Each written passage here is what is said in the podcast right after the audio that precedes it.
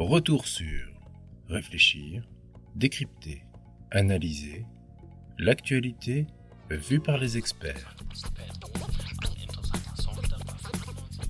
Skycam maneuver has started. About 20 meters off the surface. We're getting signals from MRO. Tango Delta. Touchdown confirmed. Perseverance safely on the surface of Mars, ready to begin seeking the sands of past life. C'était le 18 février dernier. Un exploit scientifique extraordinaire. Le rover Perseverance touchait le sol martien. Le son que vous venez d'entendre a été enregistré au Jet Propulsion Laboratory en Californie, où l'équipe de la NASA venait de recevoir la confirmation que Perseverance était bien posée. Le fameux touchdown qu'on a entendu. Un mois s'est écoulé et nous vous proposons donc un retour sur Mars. Avec moi, pour comprendre ce que ce robot a déjà accompli sur la planète rouge et ce qu'il fera dans les jours et les mois à venir, j'ai le plaisir d'accueillir André Debus. André Debus, bonjour. Bonjour.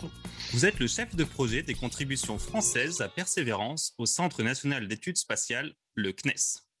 On l'a entendu, quel atterrissage parfait. Pouvez-vous nous raconter ce qu'il s'est passé et comment a-t-on été capable de poser un rover d'une tonne sur une autre planète avec autant de précision? Alors, ce qui a été fait, ils ont, nos collègues américains ont réédité l'exploit qu'ils ont fait pour euh, le rover Curiosity. C'était en, en 2012. Déjà, ce rover pesait près d'une tonne et il faisait un peu plus, il faisait 925 kilos, je crois. Donc, euh, ils ont inauguré ce qu'on appelle le Sky Crane. Hein. Ils ont déposé le rover en douceur à partir d'un étage de descente qui était situé petit peu au-dessus du rover. Euh, et cet étage de descente n'est pas venu sur le sol. Hein. Sont, il, est à quelques mètres en, altitude et le rover a été déposé en douceur. Mais avant ça, il y a une, rentrée guidée atmosphérique, un freinage aérodynamique, un freinage sous parachute et ensuite euh, l'atterrissage avec le Skycrane. Alors ce qui, ce qui change pour Persévérance, puisqu'ils ont voulu améliorer la précision d'atterrissage et atterrir dans une ellipse réduite, et ça pour préparer les missions futures. Ils ont inauguré deux systèmes supplémentaires. Ils avaient en mémoire, grosso modo, la trajectoire idéale entre 10 minutes avant l'entrée atmosphérique et, et le moment où, vous, allez, vous allez, se poser. Ils ont essayé de faire en sorte de se rapprocher le plus possible de cette trajectoire idéale.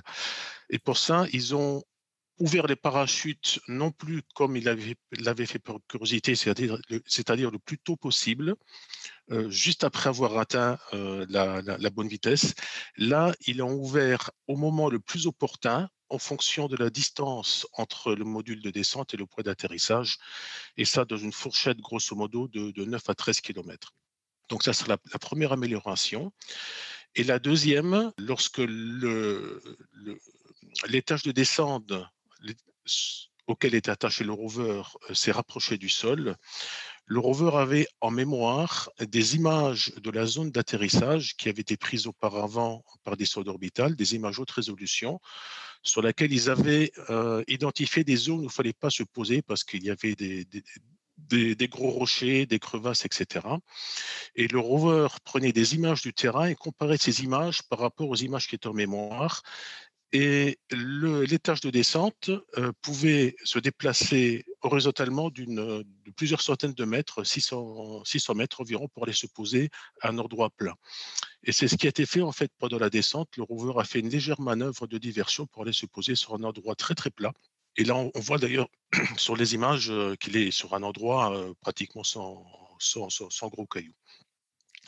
Et donc là, il a atterri dans une ellipse réduite euh, d'environ 8 km, c'est presque un cercle d'environ 8 km de rayon, euh, très très près du centre, je crois environ 2 km du centre de l'ellipse. Donc un atterrissage extrêmement précis. Cela fait maintenant environ un mois que Persévérance est arrivé. Qu'a-t-il fait jusqu'à présent? Ben, Il a commencé par tester tous ses systèmes et ça, il le fait petit à petit. La première chose qui a été faite juste après l'atterrissage, euh, au niveau du rover, c'est le, test des systèmes vitaux, hein, les systèmes de télécommunication, l'énergie bord. Il a également pris une image. Et ensuite, petit à petit, il a commencé à tester les autres systèmes, également les instruments. Donc, d'abord par des tests simplement de mise en pour savoir si les, les, équipements avaient survécu. Et ensuite, des tests beaucoup plus approfondis. Et on, termine actuellement cette phase Euh, pour les instruments, les, contrôles, ce qu'on appelle les contrôles de santé euh, ou les contrôles fonctionnels ont tous été faits et tous les instruments sont fonctionnels aujourd'hui. Et pour ce qui est du rover, progressivement, euh, tous les autres systèmes ont commencé à être testés. Le premier, c'était le, déploiement du mât, hein, sur lequel tout en haut sont situées des caméras et également l'instrument Supercam, dont on parlera, je pense, un petit peu tout à l'heure. Ensuite, il y a eu des tests, euh, des tests de locomotion. Donc, ils ont fait rouler un petit peu le rover sur plusieurs dizaines de mètres. Ils ont commencé à déployer et à tester le bras robotique qui est à l'avant, qui va servir à, prélever des, échantillons. Et là, actuellement, ils sont en train de tester euh, la partie inférieure du rover sur lequel euh, est disposé ce qu'on appelle le caching system. C'est l'endroit où vont être stockés les, échantillons. Donc là, là au-dessous, il y a également un, bras robotique qui est au cours de test actuellement euh, pour voir si tout fonctionne bien. Ils ont fait également des tests de positionnement du bras robotique par rapport au système qui va transférer ces échantillons dans la partie inférieure du rover. Et dans les jours qui suivent, euh, lorsque tout ça aura été testé, euh, le rover devrait repartir vers le sud, euh, séparer le capot de protection de l'hélicoptère et déposer un hélicoptère qui s'appelle Ingenuity pour faire un test technologique du premier vol d'un hélicoptère. Donc ça sera dans, quelques jours. le jour n'est pas fixé aujourd'hui. On est impatient de connaître les résultats. Euh, vous êtes plus particulièrement en charge de l'instrument euh, Supercam que vous avez commencé à évoquer. Pouvez-vous nous la présenter rapidement? Et surtout, on a envie de savoir euh, comment va-t-elle? Cet instrument, c'est une évolution de l'instrument ChemCam qui a ce Curiosity. Et cet instrument intègre en fait, euh, on appelait ça plutôt un ensemble instrumental. Euh, il a cinq instruments euh, dans le même boîtier. il y a trois instruments d'analyse qu'on appelle des spectromètres, une caméra en résolution et un micro. Voilà, donc Supercam fonctionne très bien. Donc, il, Supercam fait des images, des images de très très bonne résolution. Euh, les trois spectromètres à bord, donc il y a spectromètre LIPS qui permet de faire de l'analyse élémentaire, euh, donc déterminer dans les roches les, éléments chimiques, hein, fer, euh, chrome, nickel, manganèse, etc et un spectromètre Raman qui permet de faire de l'analyse plus minérale et également la détection de biomarqueurs. Donc ces, ces deux spectromètres fonctionnent à l'aide d'un laser, le spectromètre LIPS à l'aide d'un laser infrarouge pulsé qui à distance pulvérise la roche et c'est la lumière en retour qui est analysée par le spectromètre pour déterminer les éléments. Et le spectromètre Raman avec un laser vert, c'est le même laser en fait qui est utilisé mais avec un doubleur de fréquence euh, qui illumine la roche et pareil, à l'analyse en retour de la lumière. Donc ça se fait sur des, points bien précis euh, d'une roche ou, d'un élément de sol. Et ensuite, il y a un spectromètre euh, visible infrarouge qui est utilisé à plus grande échelle. C'est un spectromètre qui lui aussi analyse la lumière, mais cette fois la lumière solaire qui se réfléchit sur le sol et qui identifie les longueurs d'onde qui manquent dans cette lumière pour identifier là aussi la minéralogie et éventuellement les composés organiques qu'on peut trouver dans, ces roches ou sur le sol. Voilà, et tout ce qui est analysé par ces trois spectromètres euh, est bien sûr imagé par la caméra RMI hein, qui permet de voir un petit peu ce qu'on analyse. Donc tout ça fonctionne bien, des spectres ont été reçus à la fois sur les cibles de calibration et à la fois sur un certain nombre de roches martiennes. Euh, il y a de très belles images également, euh, très précises. Et également, le micro a été mis en fonctionnement pour mesurer le vent martien et également un certain nombre de bruits, de bruits électroniques. Retour sur réfléchir, décrypter, analyser l'actualité vue par les experts. Qu'avez-vous ressenti quand vous avez reçu la première image de Supercam et également pour la première fois de l'histoire le son de Mars qu'on va écouter?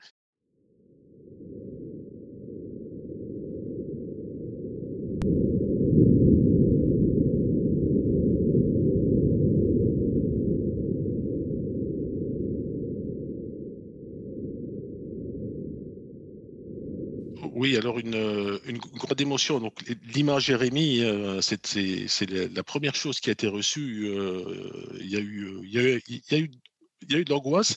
Moins d'angoisse, je dirais, qu'à la réception du premier spectre Il n'y avait pas trop d'inquiétude pour l'image on, on, savait que l'instrument était fonctionnait bien. Par contre, on avait quand même un petit peu d'angoisse pour euh, le spectromètre euh, LIPS et le spectromètre Raman qui utilise le laser. Donc, on voulait quand même tester que ce laser fonctionne bien.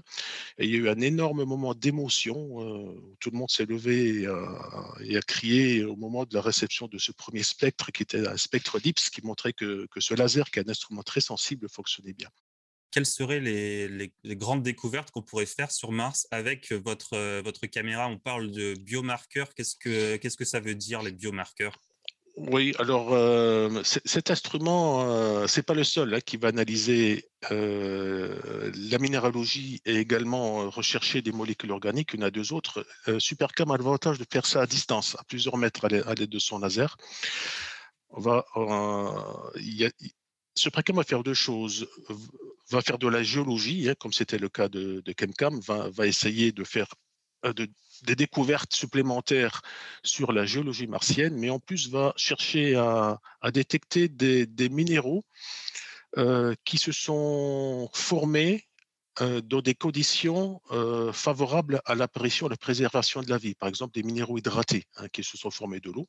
Donc, c'est une chose, c'est ce qu'on appelle des minéraux habitables, mais également des, ce qu'on appelle des biosignatures. Ce sont des traces chimiques ou des traces minérales qui ont été laissées par des traces de vie très anciennes. Euh, euh, comme par exemple, euh, pour imager une, biosignature connue, c'est la coquille d'œuf. La coquille d'œuf, c'est un minéral, mais qui a été produit par du vivant. Donc, on ne va pas chercher des coquilles d'œuf sur Mars, mais des minéraux qui, ont pu être produits euh, par des, organismes vivants, ce qu'on appelle des biosignatures. Quelles vont être les prochaines étapes? Si j'ai bien compris, le rover n'est pas encore dans la zone la plus intéressante du point de vue scientifique. Non, pas encore. Alors, le, rover a atterri dans un cratère qui s'appelle le cratère G0. C'est un gros cratère qui fait un peu plus de 40 km de diamètre, dans lequel on sait qu'il y avait de l'eau. Euh, on, voit d'ailleurs un fleuve qui se déverse, le lit d'un ancien fleuve avec des méandres, et ensuite un cours d'eau qui s'en échappe. Et à l'embouchure de ce fleuve, il y a ce qu'on appelle un delta sédimentaire. Ce sont des, sédiments qui ont été déposés par ce, par ce fleuve. Et le rover est destiné à aller explorer euh, ces dépôts et ensuite d'aller faire, si c'est possible, un petit détour dans, dans le lit euh, de cet ancien fleuve. Pour l'instant, il a atterri euh, sur une zone euh, qui n'est pas très loin, mais pas, tout à fait à proximité de ce dépôt. Et malheureusement, de l'autre côté euh, d'une zone qui n'est pas accessible au rover, que, le rover va devoir contourner soit par le nord, soit par le sud. Donc, euh, pour l'instant, la priorité n'est pas là. Hein. La priorité est, au test des systèmes de l'hélicoptère. Et ensuite, le rover va aller euh, vers ce, gros dépôt, hein, ce, gros delta, pour aller euh, faire des prélèvements, d'abord étudier, puis prélever les échantillons les plus intéressants et les mettre en, container. On sait à peu près à quel moment il va arriver sur site? Non, non, non, c'est pas tout de suite. Euh, le temps qu'il arrive, euh, le temps qu'il arrive, ça va certainement prendre plusieurs semaines. D'accord, donc il va falloir être encore un peu patient et encore mmh. plus pour euh, finalement l'énorme différence qu'il y a par rapport aux missions précédentes, c'est qu'un retour d'échantillons martiens est prévu sur Terre. Comment cela va-t-il se passer? Un, des objectifs de, persévérance, euh, c'est de préparer ce retour d'échantillon. C'est d'ailleurs le premier segment euh, de ce programme qu'on appelle MSR, Mars Simple Return. C'est une mission, c'est un programme de retour d'échantillons martiens. Donc ça va se passer de la manière suivante. Euh, le rover Persévérance va collecter des échantillons. Au bout de son bras robotique, il y a un système de forage. Il, ce système va prélever des carottes euh, d'environ 1 cm et demi, 2 cm de long, va ramener ces carottes à l'intérieur euh, d'un système qu'on appelle le caching system. Dans un premier temps, ils vont faire des images pour être sûr qu'il y, a, bien de l'échantillon dans, ces carottes, dans ces conteneurs, et ces conteneurs vont être euh, hermétiquement scellés, stockés dans un magasin ces conteneurs, au départ, bien sûr, sont stériles et ultra propres pour éviter les faux positifs euh, une fois, une fois retournés sur Terre. Et ensuite, Persévérance va déposer euh, ces petits conteneurs par petits paquets à des endroits bien précis sur le sol martien. Donc, il y a, il y a 43 conteneurs euh, disponibles à bord du rover. Le, but, c'est de remplir au minimum 20. Il y a cinq échantillons témoins pour évaluer les risques de contamination hein, et faire la part des choses si jamais des, des contaminants étaient retrouvés sur Terre dans les échantillons martiens. Ensuite, il va y avoir un certain nombre de missions. Au, milieu des années 2020, vers les années 2025-2026, il y a un premier lancement. C'est une sonde orbitale qu'on appelle l'ERO, l'Air Return Orbiter. C'est une sonde orbitale qui va être normalement construite par l'Europe, qui va partir vers Mars et se mettre en orbite autour de Mars et attendre. Un deuxième lancement euh, va être, euh, cette fois, ça sera un lancement américain, euh, va déposer sur le sol de Mars une plateforme sur laquelle il y a un lanceur martien, on a une espèce de gros missile, hein, et également un petit rover qui s'appelle le Fetch Rover, sur lequel il y a bras robotique. Et ce bras robotique va venir collecter les échantillons qui auront été déposés sur le sol par Persévérance et venir les insérer tout en haut dans un, gros conteneur qu'on appelle l'orbiting sample, OS, hein, ce sont euh, le, mot abrégé. Donc insérer ces petits conteneurs dans l'OS et l'OS va être mis sur orbite avec ce lanceur martien. Et une fois que cet OS sera en orbite, il va être euh, euh, capturé par la sonde orbitale. Et cette sonde orbitale va revenir vers la Terre. Ça sera le premier satellite qui va faire un aller-retour Terre-Mars. On va continuer de suivre euh, toutes ces aventures euh, martiennes euh, dans The Conversation. André Debus, merci pour toutes ces explications extrêmement claires et j'espère à bientôt. Avec plaisir, bonne journée, au revoir. Retrouvez tous nos podcasts sur theconversation.fr. N'hésitez pas à les commenter et à les partager. Merci de votre écoute.